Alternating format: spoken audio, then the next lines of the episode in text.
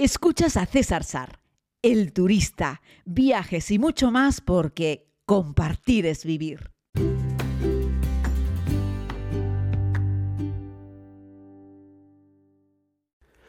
Muy buenos días o muy buenas tardes o muy buenas noches, querida comunidad, dependiendo de cuándo escuches este podcast. Bienvenidos a este ratito que me encanta compartir con todos ustedes. Hoy vamos, evidentemente, como han visto en el título de este podcast, a hablar sobre algo que, bueno, cuando me preguntáis cuál es mi país favorito del mundo, siempre les respondo que no es un país, que es un lugar.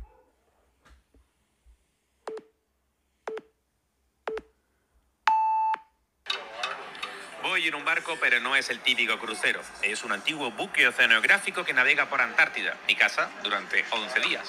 El lugar más difícilmente visitable por un turista normal y también el viaje más caro. Pero como podrán ver, las imágenes son preciosas. Los hielos que flotan en la Antártida pueden ser de agua dulce o salada. Los primeros son fruto de la congelación de la propia agua del mar.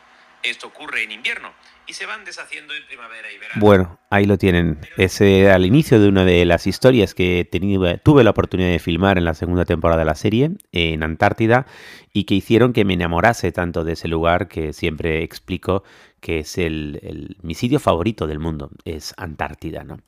Eh, hay muchos motivos por los cuales el lugar es especial. Estamos hablando pues de un continente, es decir, tiene tierra, montañas de 5.000 metros de altura en algunos lugares. Eh, también hay estructuras de hielo que tienen 4.000 metros de altura, eh, depende de dónde, del punto de la Antártida en la que lo veamos. Es el territorio más inexplorado por el hombre. Es el último reducto de, libertad y de naturaleza pura y salvaje que queda en el planeta prácticamente, así como a lo grande. La inmensa mayoría del continente eh, antártico nunca ha sido pisado por el hombre, ni muchísimo menos. Ha habido, por supuesto, las famosas expediciones al centro, expediciones que lo han cruzado de lado a lado, hay gente que ha hecho muchas cosas en Antártida, pero la inmensa mayoría de lo que es el continente antártico no está pisado por el hombre, no está caminado, no está andado, no está atravesado, no está hay un montón de sitios en la Antártida donde nunca hubo un hombre, donde nadie hizo nunca una foto. ¿Se pueden hacer viajes turísticos a la Antártida? Sí.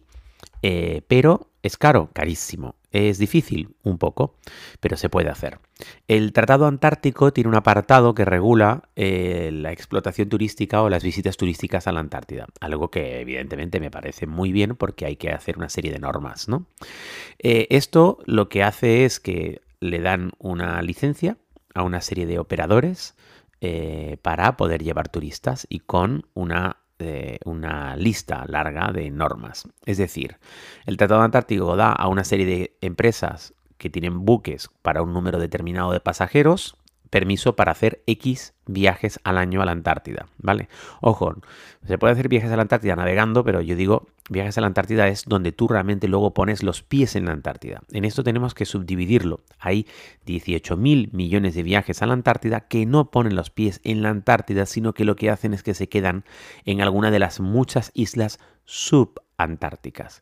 Para mí un viaje a la Antártida es un viaje en el que por lo menos ponen los pies en la península antártica, que es a donde van vamos los turistas a la península antártica. No se va mucho más allá que la península antártica, entre otras cosas porque sería casi inviable y necesitarías un montón de días, en fin. Hacen unas rutas que están más o menos establecidas dentro de la península antártica. Mínimo, mínimo, en el barco hay que estar 11 días. O sea, todo lo que sea un viaje a la Antártida menos 11 días, de verdad que no merece la pena porque tardas dos días y medio en llegar y dos días y medio en volver, atravesando el famoso eh, canal de Drake, pasaje de Drake, que en realidad no es otra cosa que el mar de Oces. Es el lugar más peligroso de todos los lugares navegables del mundo. Es el lugar con más naufragios. Es la Unión. Estamos hablando del sur de América, por favor. Sí, equipo, ¿eh? chicos y chicas. Eh, abajo, Ushuaia. Puerto Williams, Argentina, Chile, ¿vale? Ese piquito de América que va como camino de Antártida y la península antártica es ese piquito que va camino del sur de América, ¿bien? Pues ese estrecho que hay ahí es el pasaje de Drake, donde se une el océano Atlántico con el océano Pacífico y ahí los dos océanos golpean con fuerza uno frente a otro. Y además a eso le tienes que sumar el océano Antártico o el mar Antártico, que también pega con fuerza en muchas ocasiones. Así es que a veces hay buques que se ven en medio de tres corrientes de tres olas que golpean los barcos con fuerza, ¿vale? Luego les hablaré sobre eso y la verdad es que siempre se producen accidentes, en el barco siempre piden por favor que haya mucha seguridad, los primeros días en el barco se dedican nada más que a explicarte cuestiones de seguridad, que si subes de una cubierta a otra, evidentemente por las escaleras hay, abraza, hay apoyabrazos en los dos lados, que uses los dos, que nunca, que nunca dejes de tener las dos manos apoyadas. Eh, sin embargo, la gente se confía y piensa que bueno, que no es para tanto y de repente ¡puff! pega una ola y un turista cae por las escaleras y se parte algo, se rompe algo, pero eso siempre. En el viaje que yo estuve, dos personas accidentadas, una señora se partió una pierna y otra persona no sé, no recuerdo el qué. Pero en todos los viajes a la Antártida, porque además son viajes caros, quien puede pagar estos viajes generalmente son personas mayores, ya en el cenit de su vida eh, y, y, y claro, y en fin, pues, pues tienen a veces mucho más problemas de movilidad y al subir y bajar algunas escaleras, un golpe de mar o, simplemente caminando por la cubierta, de repente el barco pega, ¡pum!, un bandazo y ahí tienes un problema, ¿no?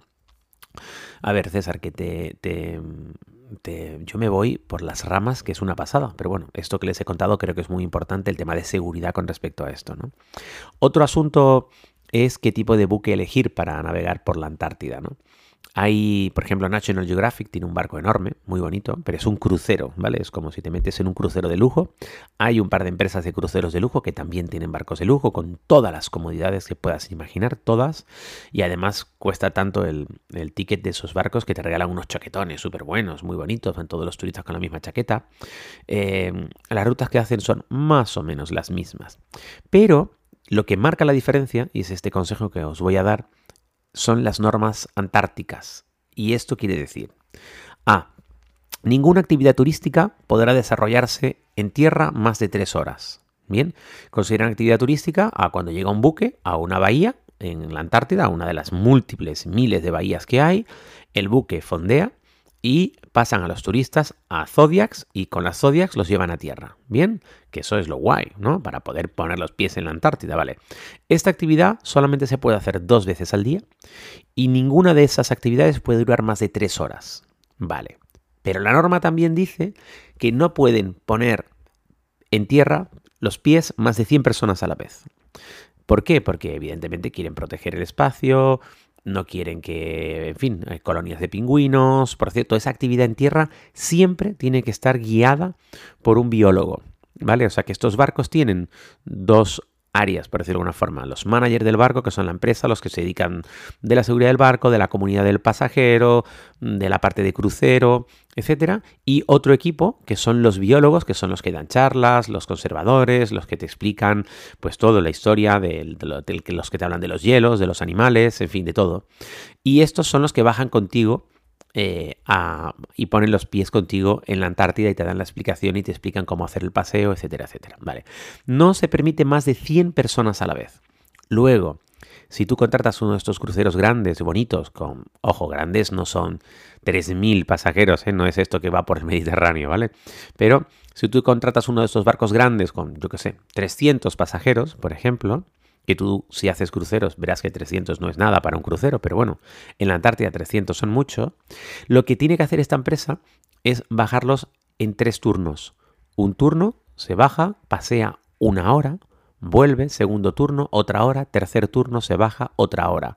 Porque el operador solo tiene tres horas por actividad pero tiene 300 pasajeros. Luego tienen que dividir las 3 horas entre los 300, porque no pueden estar más de 100 personas a la vez en tierra. Esto parece una tontería, pero es real.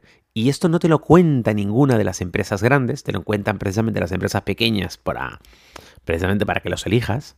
Y es, si tú quieres bajarte a tierra porque has pagado 14.000 euros por un viaje a la Antártida, quieres que cada vez que te bajes estar el máximo tiempo posible. Al menos yo creo que eso sería lo lógico. Luego yo estuve en un barco en el Ushuaia Moroni, que es de la compañía Antarpli Expeditions, eh, que tiene el Ushuaia Moroni, es un antiguo buque oceanográfico que tiene eh, plazas para 90 pasajeros, 90 pasajeros. Así es que cuando te bajas, nos bajamos todos, el 100% de los pasajeros, y no llegamos a ser 100. Por lo tanto, podemos estar en cada actividad tres horas. Las tres horas de la actividad de la mañana, las tres horas de la actividad de la tarde. Ojo, no todos los días te bajas dos veces. Algunas de las actividades que se hacen se realizan en Zodiacs, pues para hablarte, por ejemplo, de los icebergs o para hablarte, por ejemplo, de, los, de las grandes masas de hielo que son como la isla del hierro. En fin, se hacen otro tipo de actividades que no son siempre caminar por eh, por tierra. Ojo, digo por tierra que no siempre por hielo. La Antártida en verano no está toda la Antártida completamente congelada, ¿vale? Aunque sí es el único continente que en invierno se congela por completo absolutamente todo el continente. Decirte que en verano tampoco hace un frío que te mueres. Estamos hablando de en la península antártica en verano, en un verano así bueno, como el que me tocó a mí, menos 7, menos 10 grados, menos 5 a veces. O sea, no hay un frío que sea insoportable, no hay más frío que en Helsinki, ¿vale? Entonces, bueno, se está, se está bien, ¿no? Entonces, ya te digo, un buque pequeño, con menos de 100 pasajeros, te va a permitir disfrutar del 100% de la actividad. Y ese es el mejor consejo que os puedo dar, ¿no?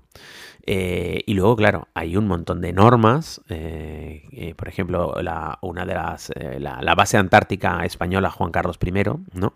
Recuerda, aunque no visitas en estos estas viajes turísticos, no visitas las bases antárticas, solo Puerto Williams, que era, que era un antiguo emplazamiento británico, bueno, sigue estando bajo control británico eh, y que además, por cierto, tienen una pequeña tiendita de recuerdos, es decir, hay un pequeño museo en Puerto Williams, es increíble, y puedes mandar una, una, una postal y en realidad esa postal la, la lleva la, la, Royal, la lleva hasta Londres y de Londres la llevan a algún lugar del mundo, ¿no?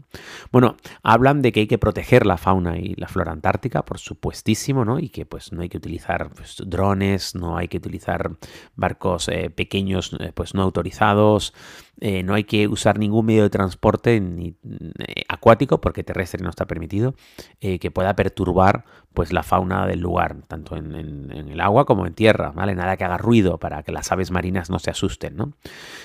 pues por supuesto, no hay que comer nada, ni tocar a las aves, ni a los mamíferos, ni aproximarse demasiado para hacerle una foto, tanto como para que el animal se, incomode. No hay que dañar las pocas plantas que hay, que hay algunas, depende de la zona de Antártida en, en verano hay un poco de vegetación. Por supuestísimo, no hay que eh, poner los pies sobre los líquenes ni sobre los musgos, que son un parte de un patrimonio importantísimo en la Antártida.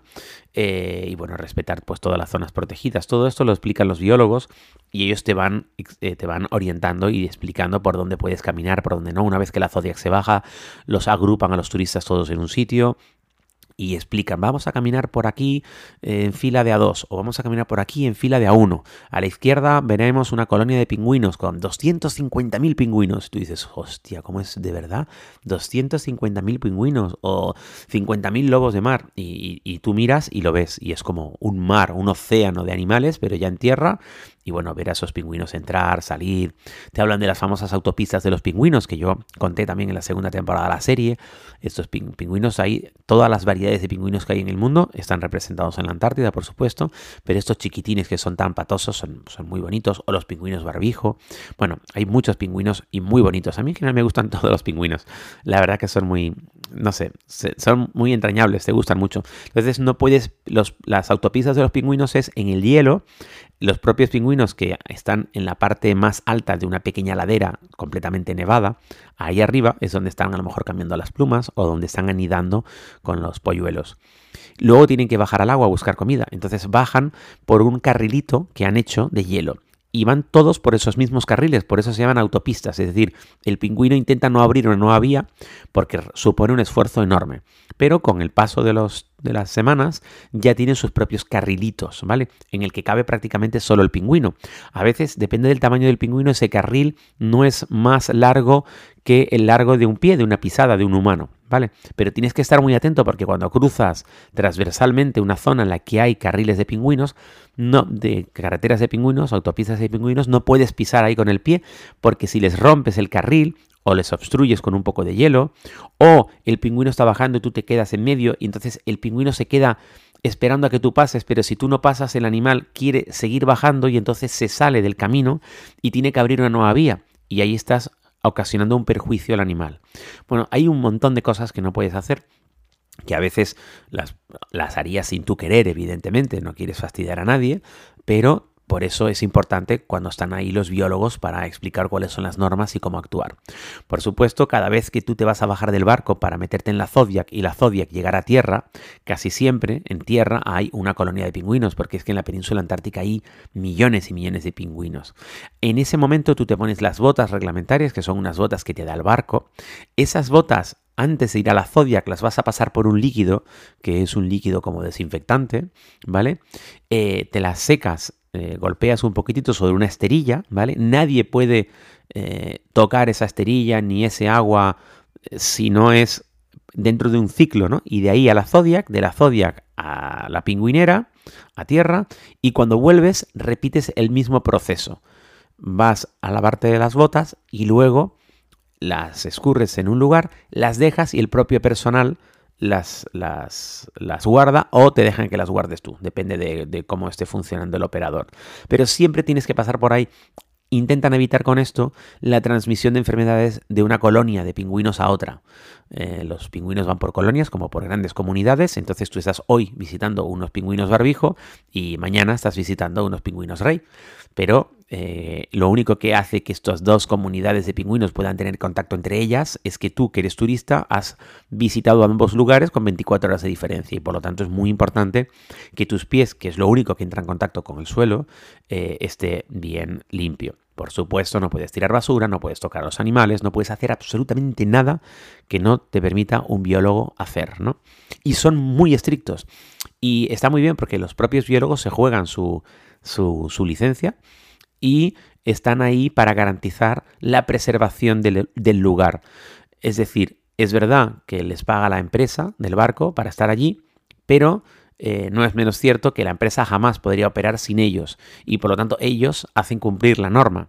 Entonces está muy bien. Además de que los turistas cada día estamos más concienciados, aunque alguna vez me he encontrado, yo que sé, al típico grupo de chinos, que da pena verlos porque, porque están todos gritando, haciendo el salvaje, los grabé aquí en la segunda temporada, se quitaban la camiseta, en fin, se ponían a hacer el tonto como si fuese aquello un parque temático. Y no es un parque temático, es Antártida, la mayor reserva de agua dulce que tenemos en el mundo el paisaje más espectacular que tenemos, el lugar con mayor diversidad eh, marina del, del, planeta. Es impresionante. He visto ballenas saltar, he visto orcas, familias de orcas en la proa del barco acompañar el navío y se las podía escuchar además a las orcas, ¿no? Cómo se comunicaban entre ellas, era algo increíble, ¿no? Me acuerdo una tarde, y esta es una anécdota que cuento cuando hacemos los viajes con la comunidad, y voy a aparecer aquí el abuelo Turuleta. Los que ya me la habéis escuchado, pues vais a decir, César, ya sé lo que vas a decir. Pero estaba una tarde en la proa del barco, disfrutando de uno de los atardeceres más increíbles del mundo. Por cierto, ese, de ese atardecer capturé una imagen, una foto, y la tengo impresa en el salón de mi casa. Fijaos lo, importante que ha sido para mí miren he visto atardeceres. Como decía, yo estaba en la proa del barco eh, con, viendo ese increíble atardecer, una pequeña bahía, las montañas nevadas de la Antártida izquierda y derecha y al fondo, el sol prácticamente en el horizonte, unos colores amarillos con algunos tonos naranjas. El mar, el océano, estaba completamente en calma en aquella bahía. Millones de cascotes de hielo de más o menos tamaño estaban allí flotando. Parecía que estaban absolutamente quietos. Cuando mirabas no tenías muy claro dónde terminaba el mar y empezaba el cielo. La estampa era realmente idílica, extraordinaria. Acababa de hacer la foto que he impreso en casa, acababa de grabar un, unas cuantas imágenes, cuando dejé mi cámara a un lado para intentar disfrutar del paisaje simplemente con mis ojos. Créanme si les digo, querida comunidad, que estaba en plena segunda vuelta al mundo y me sentí el hombre más afortunado del mundo. Así es que ante semejante paisaje no pude evitar dejar correr unas lágrimas por mi cara. Estaba llorando de la emoción, de la belleza tan increíble que tenía ante mí. Estaba al lado del puerto de, del puente de mando, en la cubierta al lado del puente de mando, en eso que Sergio Orisov, el capitán del barco, un tipo increíble, un argentino magnífico, un auténtico lobo de mar. Un hombre que es profesor además en la universidad en Buenos Aires y que ha navegado aquellas aguas durante muchos años. Sergio, viendo mi rostro llorar, salió por la puerta lateral, se acercó a mí y me dijo, So, César, ¿qué os pasa? Y le dije, capitán, es que creo que nunca he visto un paisaje tan bello en el mundo. Y me dice, sí, la verdad es que es realmente impresionante. A mí también me ocurre lo mismo. Y le digo, mi capitán, pero usted no está llorando. Me pasa la mano por el hombro y me dice, César, a mí es que ya no me quedan lágrimas. Así es que con esta anécdota espero terminar este podcast dedicado a la Antártida. Espero haber llamado tu atención. Si tienes algo de dinero, empléalo en este viaje. Será algo que no olvidarás jamás en la vida. Yo, aunque tenga que volver a vender mi casa, aunque tenga que volver a invertir todo lo que tengo, volveré a poner los pies en la Antártida. Gracias por escuchar. Mañana más.